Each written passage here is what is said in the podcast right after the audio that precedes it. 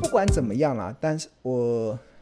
这个产业的趋势下，那我们要怎么去做好我们的投资判断的一个决策呢？那我觉得，我今天想要跟大家分享的，其实就是，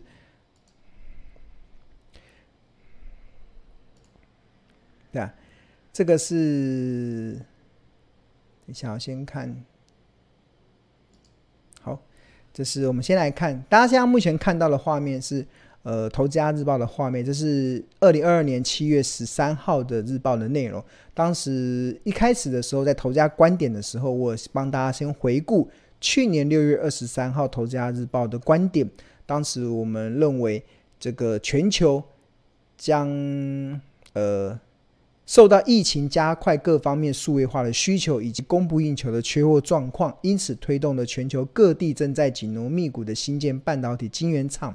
那预估二零二一年会有十座晶十九座晶圆厂，二零二二年将会有十座晶圆厂，所以合计高达二十九座的晶圆厂将在这一两年内启动新建工程。那总产能将会高达每月两百六十万万片的晶圆。那进一步分析二十九座新建晶圆厂的区域分布，台湾八座，中国八座是最全球最大的市场。那其次是美国的六座，欧洲的三座，中东的三座，日本跟韩国各两座。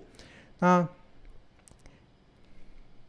所以基本上，呃，由于半导体从晶圆厂从新建到开始量产，至少需要两年以上的时间，所以推估这一波全球半导体产业的缺货潮是有机会延续到二零二三年。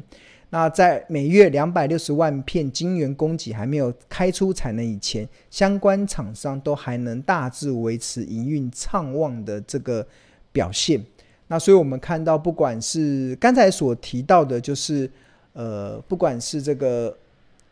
呃刚才所提到的这个半导体，所以我们看到最近的营收表现，即使股价已经跌了一大段的连电，他们缴出来的营收数据都还是很漂亮，所以这都是显示说，现在目前的产业都还是所谓的这个呃，应该说产业的这个旺季，应该说产业的高峰都还在持续的进展中。那后这个是去年六月的观点嘛？那一月一年的时间过去，那全球半导体产业的发展，那确实如上述呈现的内容。那随着一座又一座的晶圆加入量产的行列，那根据研究机构的预估，今年的总产能就会来到两百六十三百万片。那这跟我去去年六月份所引述的资料其实是不谋而合。那所以从财报的角度来讲，不管是龙头厂的台积电，还是二线厂的联电，到截至今年六月以前的营收，都是缴出相当畅旺的成绩单。那台积电六月营收创历史新高，那联电六月营收。也创历史新高，年增四十三 percent，那这都是非常畅旺的表现。但是，呃，营收持续的畅旺，但股价这一年这半年来却出现了呃很明显的走跌。台积电从一月初的六八八跌到最低点四三三，然后波段跌幅三十七 percent，然后联电也从去年的十二月的高点六八点五跌到了。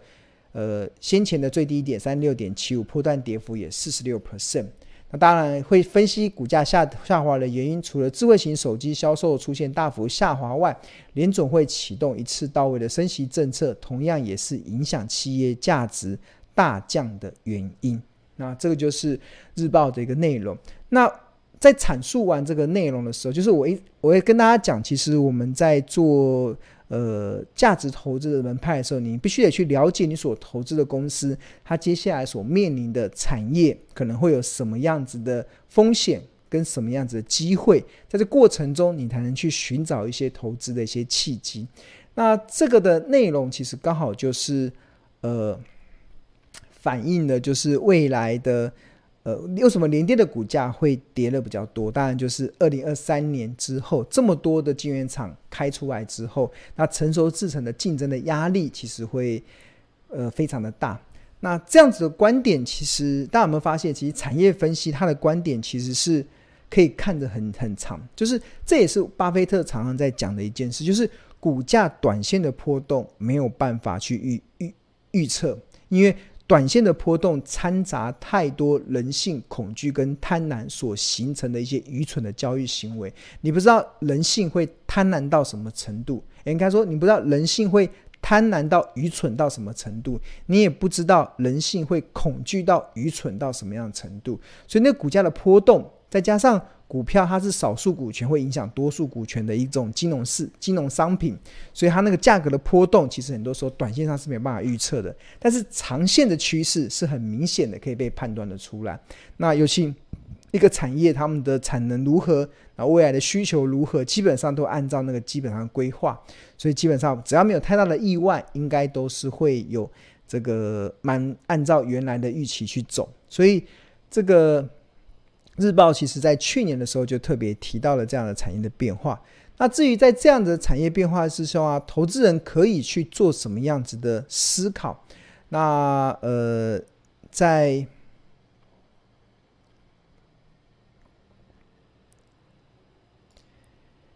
这接下来给大家看的是七月十四号的《投资家日报》啊，七月十四号的《投资家日报》就提出了一些观点，就是。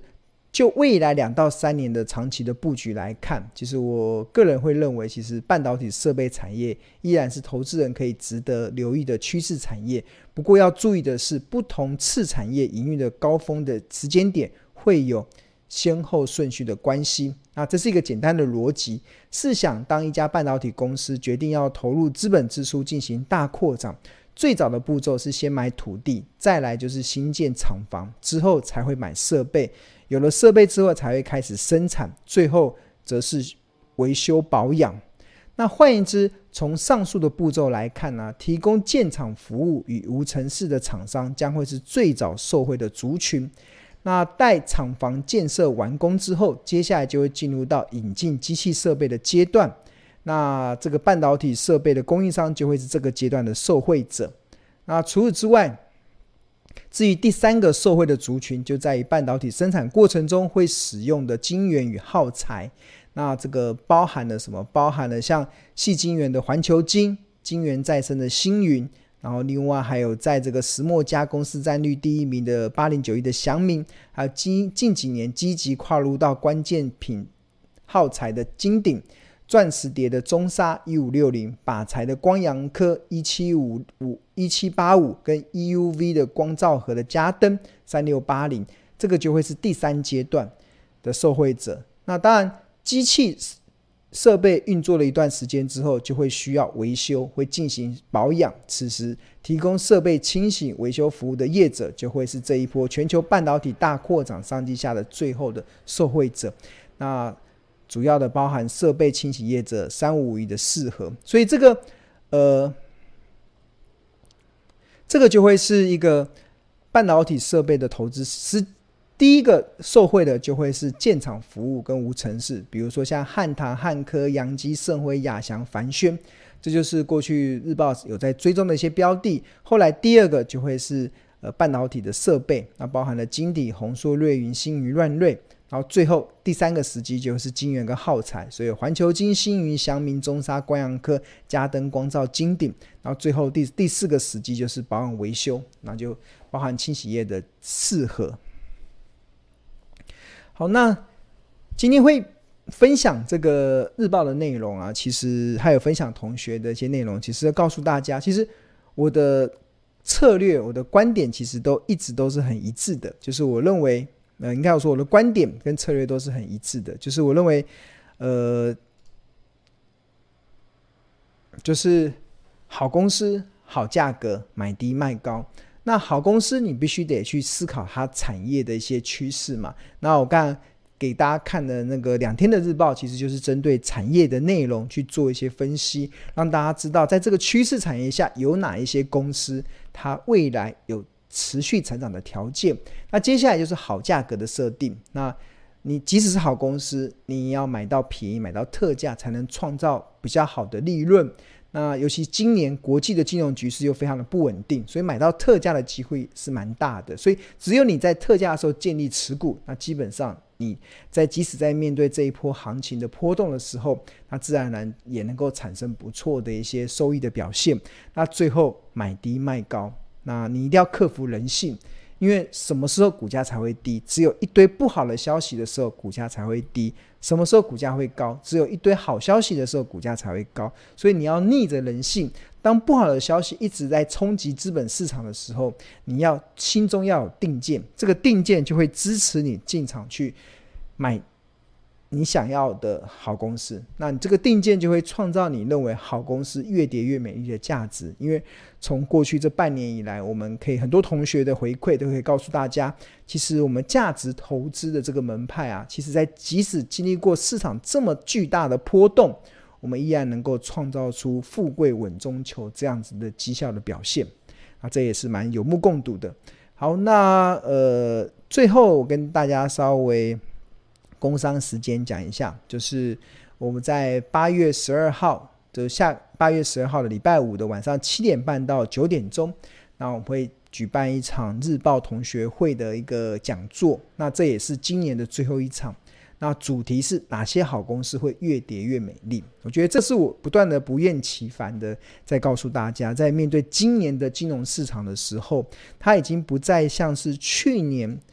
那种大多头，你设飞镖都能赚钱的那样子的一个行情的时候，那你只有聚焦在好公司的时候，才能创造出真正的一些效益。那好公司也不能乱买，好公司涨到昂贵价也不能买，你要涨到，一定要跌到便宜的好价格，你去建立部位，你才能创造出真正的绩效报酬。所以在八月十二号的晚上。呃，八月十二号礼拜五的晚上七点半到两到九点钟，一个半小时的时间由庆隆主讲。那我们会主题是哪些好公司会越跌越美丽？那这个我们只开放订购两百四十份的《投资家日报》的订户可以免费的参加。那有分为实体跟线上的，你如果方便来实体，也非常欢迎，你可以来到台北市的商周书房。那如果你不方便来到实体，你也可以在线上同步观看这一场的演讲。那只呃，应该说演讲完后，这个影片可以重复观看六十天，可以让你在在没有听懂的地方，可以不断的一些重复收看。好，那如果你订对于订阅《投家日报》有兴趣的话，呃，每份只要四十元，可以扫描这个 QR code，或者是在上班时间拨打订购专线零二二五一零八八八八。那现在订购两百四十份，就可以获得今年最后一场的日报同学会的讲座。